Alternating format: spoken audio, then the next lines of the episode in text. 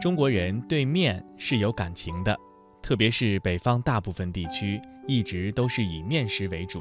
曾经有人说过，只有吃了面食才能够填饱肚子，可见人们对于五谷杂粮当中小麦磨出的面如此依赖。在中国大地上，关于面食的烹制方法多到难以隶数，人们吃面、爱面、玩面，似乎面。已经成为了中国人的又一个图腾。面塑是以面粉加彩作为原料，手工捏制成各种形状而得名。我国早在汉代迎神赛会的罗舞，便有用面团塑成的鬼怪头部的形象。新疆吐鲁番阿斯塔纳地区出土的唐代永徽四年，也就是公元六五三年的陵墓当中，便发现了有面制女俑，还有半身男俑。距今已经有一千多年的历史，这是目前发现的面人文化最早的实物证据。面塑在中国的历史可谓源远流长，在中国的很多农村，至今还保持着逢年过节或者祭祀的时候制作面花的习俗，而现在的城里人则很难见到这些东西。面花。又称花馍、李馍等，尤其是沿黄河流域的青海、甘肃、宁夏、陕西、山西、河南、山东各省，以及内蒙古、新疆、东北等地农村，都普遍流行着面花。但不同的地方有各自不同的叫法，如陕西华县称大骨卷儿。关中地区喊作馄饨、燕燕馍，甘肃叫做大月饼，山东则赋予它太阳饼的美名。只要掌握好发面技术，按照式样进行捏制，那么一个鲜活的面膜形象就会脱颖而出。在许多地区，人的一生不断与面花结缘。而面花也深深地融入当地人的生活。面花从农村发展到城镇，则更多的衍生出它的观赏性和收藏价值。在一些专门的艺人手里，面人儿成为可供出售的工艺品，也被少数喜欢的人收藏。这或许就是曾经辉煌的面人儿走向城市后变得曲高和寡，而面花却能在北方广大农村经久不衰的原因。面塑起源的具体年代已经不可考证，现存最早的古代面人是出土于新疆吐鲁番阿斯塔纳地区的唐代永徽四年的面制女俑头、男俑上半身像和面珠。到了宋朝，捏面人已经成为了民间节令十分流行的习俗。到了明清时期，艺术面塑已经具有了很强的艺术价值和经济价值，成为面塑艺人最为重要的谋生手段。而在清朝咸丰三年，山东菏泽木里庄做泥塑的王清源、郭湘云等人，采用染色的糯米粉捏制面人销售，很受欢迎。到了光绪年间，天津出了一位面人张。他早年抄录戏曲，人称百本张，捏面人的技术十分精湛。可惜他的技艺在晚年便失传了。近代以来，以面人汤汤子伯、面人曹曹一策、面人郎郎少安最为著名。故宫博物院现存的清朝末代皇帝溥仪曾经玩过的一些人物面塑，就是出自著名的面塑艺人汤子伯三兄弟之手，至今仍然色彩鲜艳。技艺相当成熟。老北京街头最早出现的面塑艺人，大多来自山东曹州，为现今的山东省菏泽地区。他们背着箱子沿街售卖，一团团带颜色的面在捏面人的先生手里揉上一揉，就变成了孙悟空。猪八戒、佛爷、寿星、胖娃娃等等各式各样憨态可掬的面人儿。若是有几个零花钱儿，换个带着长长翎子的孙悟空，一路举回家去，可要招来小伙伴们许多羡慕的眼光呢。或许正是因为这些山东艺人的出现，才影响和造就了后来名震京城的面人汤、面人郎等面塑高人以及他们的后代。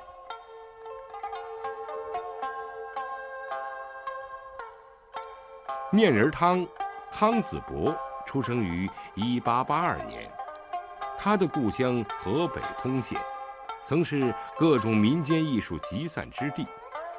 耳濡目染，给他以深刻的影响。他的父亲是运粮河上的码头工人，却刻得一手好砖花。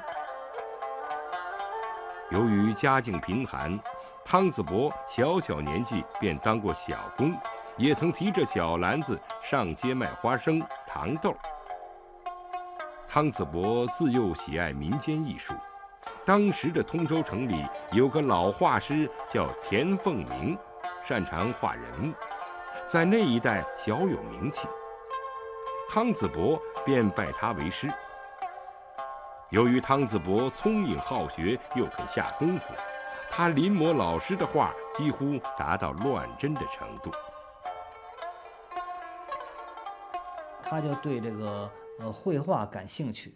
然后呢，通县呢又有一个呃画那扇面画的，叫扇子画丁，叫丁子敬。那么他的扇面画画的也相当好。那么我父亲呢就去临他那个画。这时候呢，通州有一个这个万寿宫，万寿宫呢就是很热闹。哎，这时候就过来这个呃山东的这个面塑艺人。就做那种孙悟空啊、猪八戒呀，就这种。他一看呢，做的很粗糙。他当然有一个想法，就是说呢，我要把我画的国画人物，用这个面的形式做出小立体的小人像，多有意思啊！所以根据这个情况呢，他就说：“我不买你这个人儿，我买你那个面，你卖不卖？”那当然，他说卖呀。那好，那我多少钱我都给我全买了。然后回去以后呢？就用那个一个竹片呢，磨那么一个小雕塑刀的一个工具，然后回去自己就试制，试制试制，他就做了，就完全把他的这个国画人物，还有那个戏出的人物，他就做成面人了。第一代面塑大师汤子伯，一八八二年生于通州。他从小喜欢绘塑，兴趣广泛，对医、儒、释、道、禅颇有研究。面人汤的面塑在清代由汤子博首创，他以深厚的国学和艺术功底，博采众长，将民间面人由铅举式改为托板式，进而创造出核桃面塑、浮雕面塑、悬塑面人等多种形式，题材也拓展得极为广泛，有书卷人物、戏曲人物、仙佛人物等等，用料从面粉到陶、木、泥等。以大量成功的作品确立了面人汤面塑流派的地位。一九五六年，中央工艺美术学院成立了汤子博工作室，从此面人汤从民间登上了艺术殿堂。最早的山东面人为铅举式，捏成的造型附着在一支竹签上或苇子棍上，只能举在手上玩耍，很不易保存。汤子伯先生根据这种情况大胆改革，他通过转动竹签儿，使面和竹签离空，然后把面人儿安放在托板上。这种形式上的改变，终于使面人儿从街头上的玩偶变成了可以陈设于书桌案头观赏把玩的艺术品。汤子伯先生。还从中国绘画中汲取艺术灵感，一开始捏就摆脱了曹州艺人的老套路。当时通县的万寿宫，类似于当时北京的白塔寺和隆福寺，像个大集贸市场，逢五逢十都有民间的戏班子在那里搭台唱戏。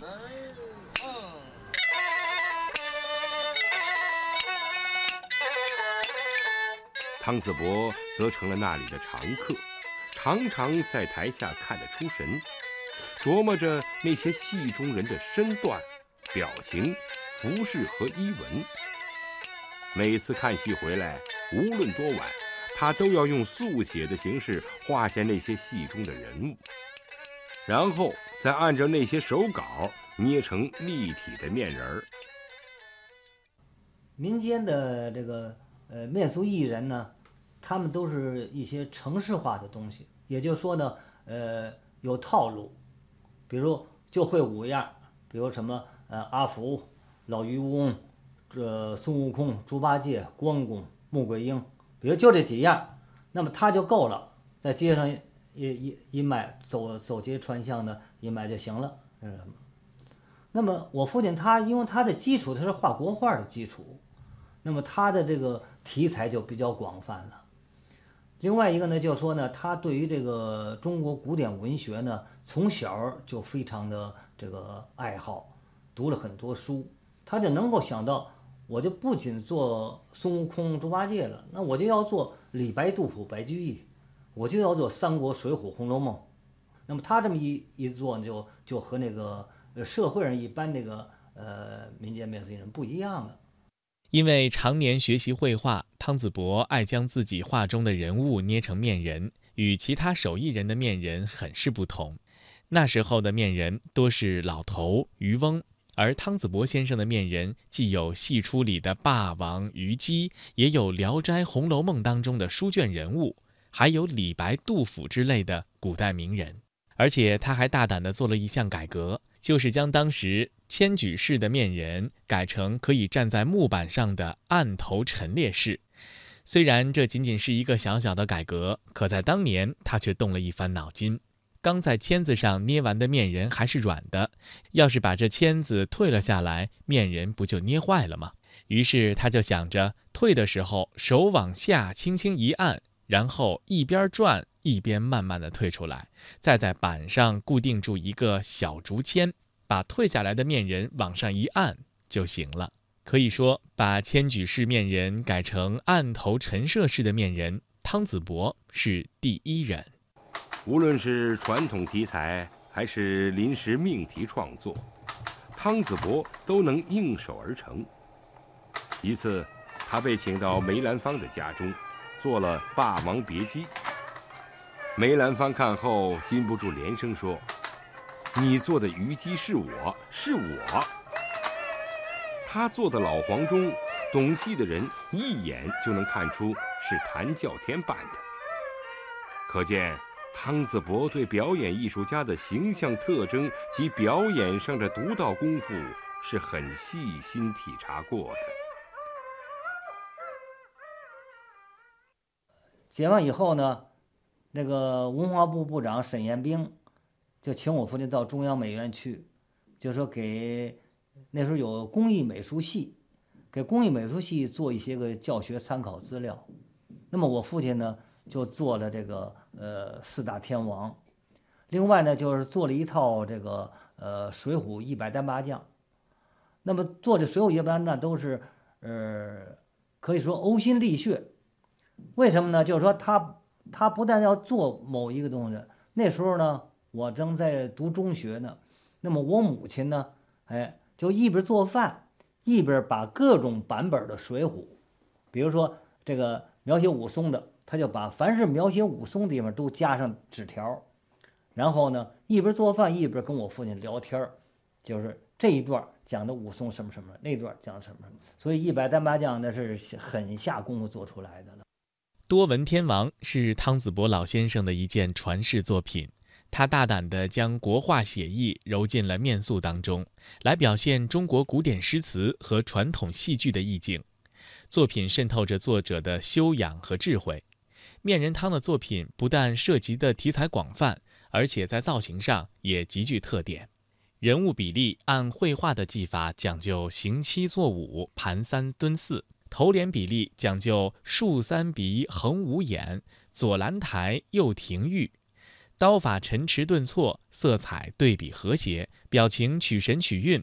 这些作品传达着作者对生活的热爱，以及他朴实无华的艺术追求，也折射出中国古代文化的博大精深和民间艺术的绚烂多姿。核桃面人儿是汤子博先生的重要作品，他能在半个核桃皮里展现出十分广阔的天地，就像一个微型的舞台。在这个不到一寸的舞台上，有故事，有衬景、山石、溪涧、树木、屋宇、桥梁、舟车、人马，令人叹为观止。当时受到知识界和文化界的喜爱。京剧老生王少楼曾经专门收藏汤子博的核桃作品。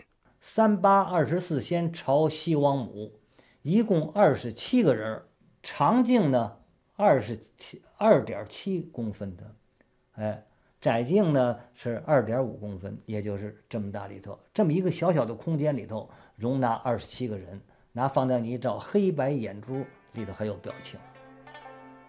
汤子博先生创作的《二十四仙朝王母》《十八罗汉朝如来》等核桃作品，人物和动物的形态各异，生动传神，堪称艺术绝品。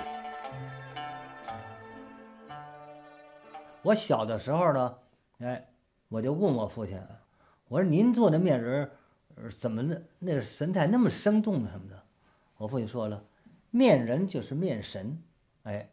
他说：“你这个面人，你做出要是没有神，那你就是小小人形了，那就没没有玩偶了，没意思了。哎，所以他说追求的也就追求的是这个神，他就拿出这个了，灯光一就把这个面人这个影呢映到墙上了。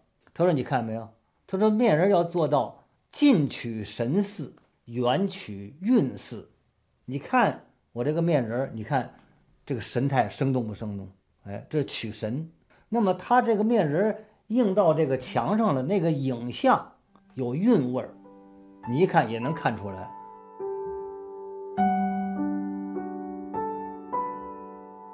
以现在的眼光来看，手艺人大多生于草根，长于民间，很少有人拥有高等学历。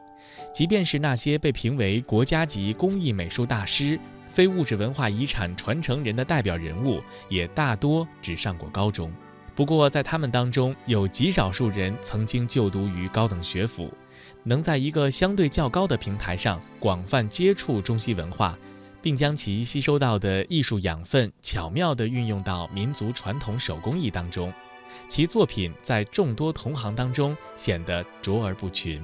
面人汤的第二代传承人汤素国，一九六七年毕业于中央美术学院雕塑系，现在是北京市非物质文化遗产面人技艺的传承人。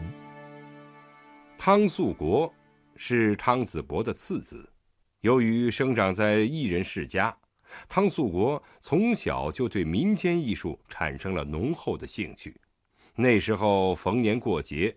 家里变成了制作民间工艺品的作坊，你不粘些写对联儿，然后门口也可以摆一个摊儿卖对联儿，给人写对联儿，哎，然后剪窗花、剪纸，剪剪窗花，然后那个剪那个聚宝盆，那聚宝盆贴在门上特别大，呃，邻居什么的也都要，也都给他讲，哎，呃，这个放风筝，我们家那风筝特别大。这一间屋子把这个翅膀什么这个都拆下来以后吊在顶棚上，到春天拿下来再插上，插上用那个子儿绳放。晚上骑着自行车呢，我那小二哥呢，这个到郊区放这个大风筝，一直玩到晚上，然后把那小灯笼系在那个那个线上，一直到天亮，一看小小天灯啊这样。那我们那时候基本就是玩啊。汤素国中学毕业后，曾随父亲一起到工艺美院上班，给父亲当助手。后来，凭着努力考上了北京工业大学电子学系。那时候，他的梦想是当个科学家。然而，他只在工业大学读了一年，就被工艺美院的老师吴达志说服，怀着继承父亲面人汤面塑艺术衣钵的理想。转而考入中央美术学院雕塑系，在那里，汤素国学习了六年的西洋雕塑。我就感觉呢，这个应该学院要向民间艺术学习，民间艺术也要吸收学院的一些的呃艺术科学，这么样互补，我觉得这艺术呢就更发展、更提高了。系统化的学习使汤素国的作品在造型上更加讲究体面关系，也更加注重科学化的人体比例和结构。他把美术学院学来的东西融会贯通地运用在面塑作品中，讲求人物的肌肉感和性格刻画，而不追求外表的光滑漂亮。他在创作时胸有成竹。往往只用三两下便能捏出人物的神态和动态，作品传达出强烈的艺术美感。第二代面人汤素国的作品题材十分广泛，除了历史、神话、戏曲人物之外，还有不少以现实生活及中外文化名著中的艺术形象作为题材的。他巧于构思，作品赋予感情色彩。善于抓住形象的特征，并大胆加以夸张，用概括的动作、生动的表情、饱满的体积以及简练的线条来刻画人物，显得气势磅礴，极富艺术魅力。他的代表作《钟馗》不过是盈寸之物，但经照相放大了几十倍，面部仍旧特征显著，性格鲜明。就连那吹得四散开来的胡须，也为人物平添了许多特色。我从小呢受我父亲的这个教导吧，所以对于钟馗的印象非常深刻。另外一个呢，就是说呢，关于钟馗的书籍呢，你比如《钟馗捉鬼传》呐，还有钟馗这个很多钟馗的绘画的题材呢很多了。你比如这个呃，恨福来迟，呃，独掌朝纲，耳听消息，哎，等等等等，呃，钟馗嫁妹，哎，很多关于钟馗的故事。这都是民间里头耳濡目染，大家都知道的，哎。另外就说呢，钟馗呢是一是一个呃象征，就是呃降魔除邪，哎，既能够保证你的吉祥幸福，又能够除呃这个除掉你的这些个灾难。这这个呢，呃，人民群众是非常喜闻乐见，而且非常喜欢钟馗的。这是汤素国创作的《钟馗醉睡图》。钟馗把宝剑插在石头缝里，连纱帽也扔在一边，靠在石头上酣然大睡。这件作品色彩浓烈，人物比例严谨，小中见大，在人物的神态刻画上也有独到之处。这个脸脸部刻画呢，因为它必。钟馗呢，都是这个呃怒目而视啊，哎，瞪着眼，你看这神态特别足。那么钟馗要喝醉了睡觉，那么你怎么体现他的神呢？那么我就完全用他的这种肌肉来表现这钟馗的这个呃这这种情绪。在以现代生活和文学名著中人物形象为题材的作品中，汤素国创作的《小泽征尔》。抓住了著名指挥家特有的动作瞬间加以刻画，充分表现了音乐家的狂热与奔放。在指挥棒划过的一刻，似乎听到潺潺音乐在耳边萦绕。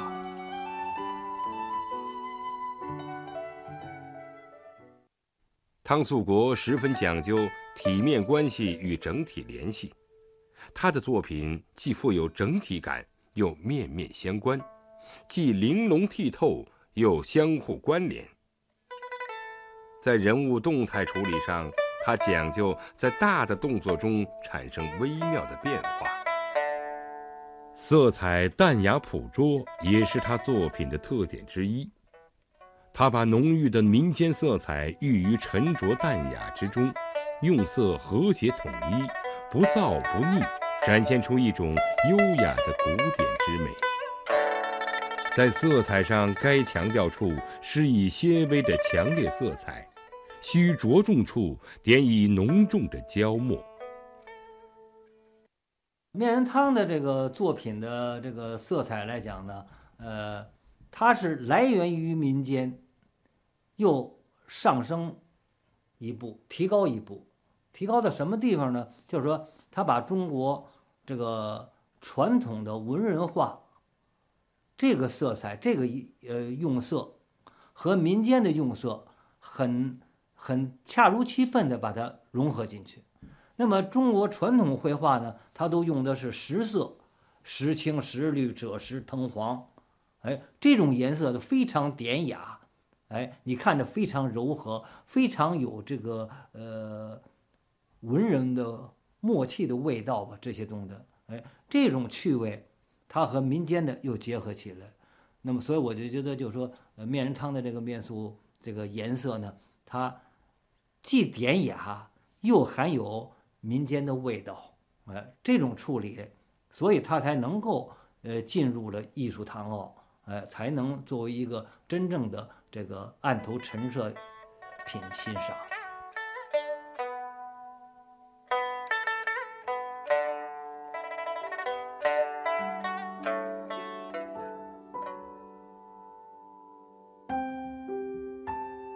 提起面人汤，很多老北京人都知道一代面塑大师汤子伯的故事。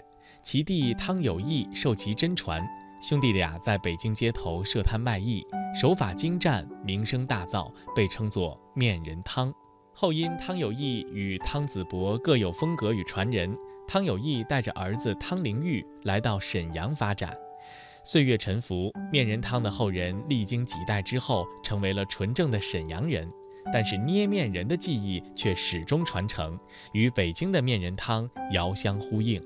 汤子伯不但教了弟弟，还教了弟弟的儿子汤林玉。汤林玉十一岁的时候开始跟随父亲和伯父学艺，在北京东安市场、天桥一带以卖面人为生。之后，汤林玉随着父亲汤有义来到了沈阳，先后在辽宁工艺美术研究所等单位工作。在几十年的时间中，汤灵玉凭借着对人物表情、动作、服饰等的细致入微的观察，他在继承前辈面塑艺术精华的基础上，注重赋予面人就是面神的灵性，以花鸟鱼虫、大型兽类、瓜果蔬菜、神仙佛像、戏曲人物、民间传说人物、现实生活人物作为创作题材，创造了揉、斩、搓、拨、挑、捏。等相关的技巧，形成了自己独特的艺术风格和手法。汤灵玉的面塑主要以古典小说、戏曲当中的人物和片段作为题材。他捏的面人大的有半尺，小的可以在核桃大小的面团上捏出十八罗汉。对于前两代面人汤来说，捏面人是一种谋生的手段。他们的生活方式犹如过去老艺人一样。拿着个小马扎，背着大大的木质工具盒，走街串巷，流动而简朴的生活方式，与前辈们在当年北京街头度过的民间艺人生涯一脉相承。二零零一年七月二十五号，面人汤艺术馆在北京通州开馆，这里的人们可以走进汤子博大师的艺术世界，欣赏他的艺术精品，缅怀他的艺术风采。一百多幅历史照片，生动地记录了面人汤的发展历程以及昔日大运河的繁荣景象。此外，面人汤艺术馆还收藏了面人汤二十多件面人精品、大量书稿、手稿以及证书，其中最为珍贵的便是汤子伯先生的核桃面人木兰从军。现在，面人汤父子大量的作品已经被外国友人收藏，使面人汤的艺术走向了世界。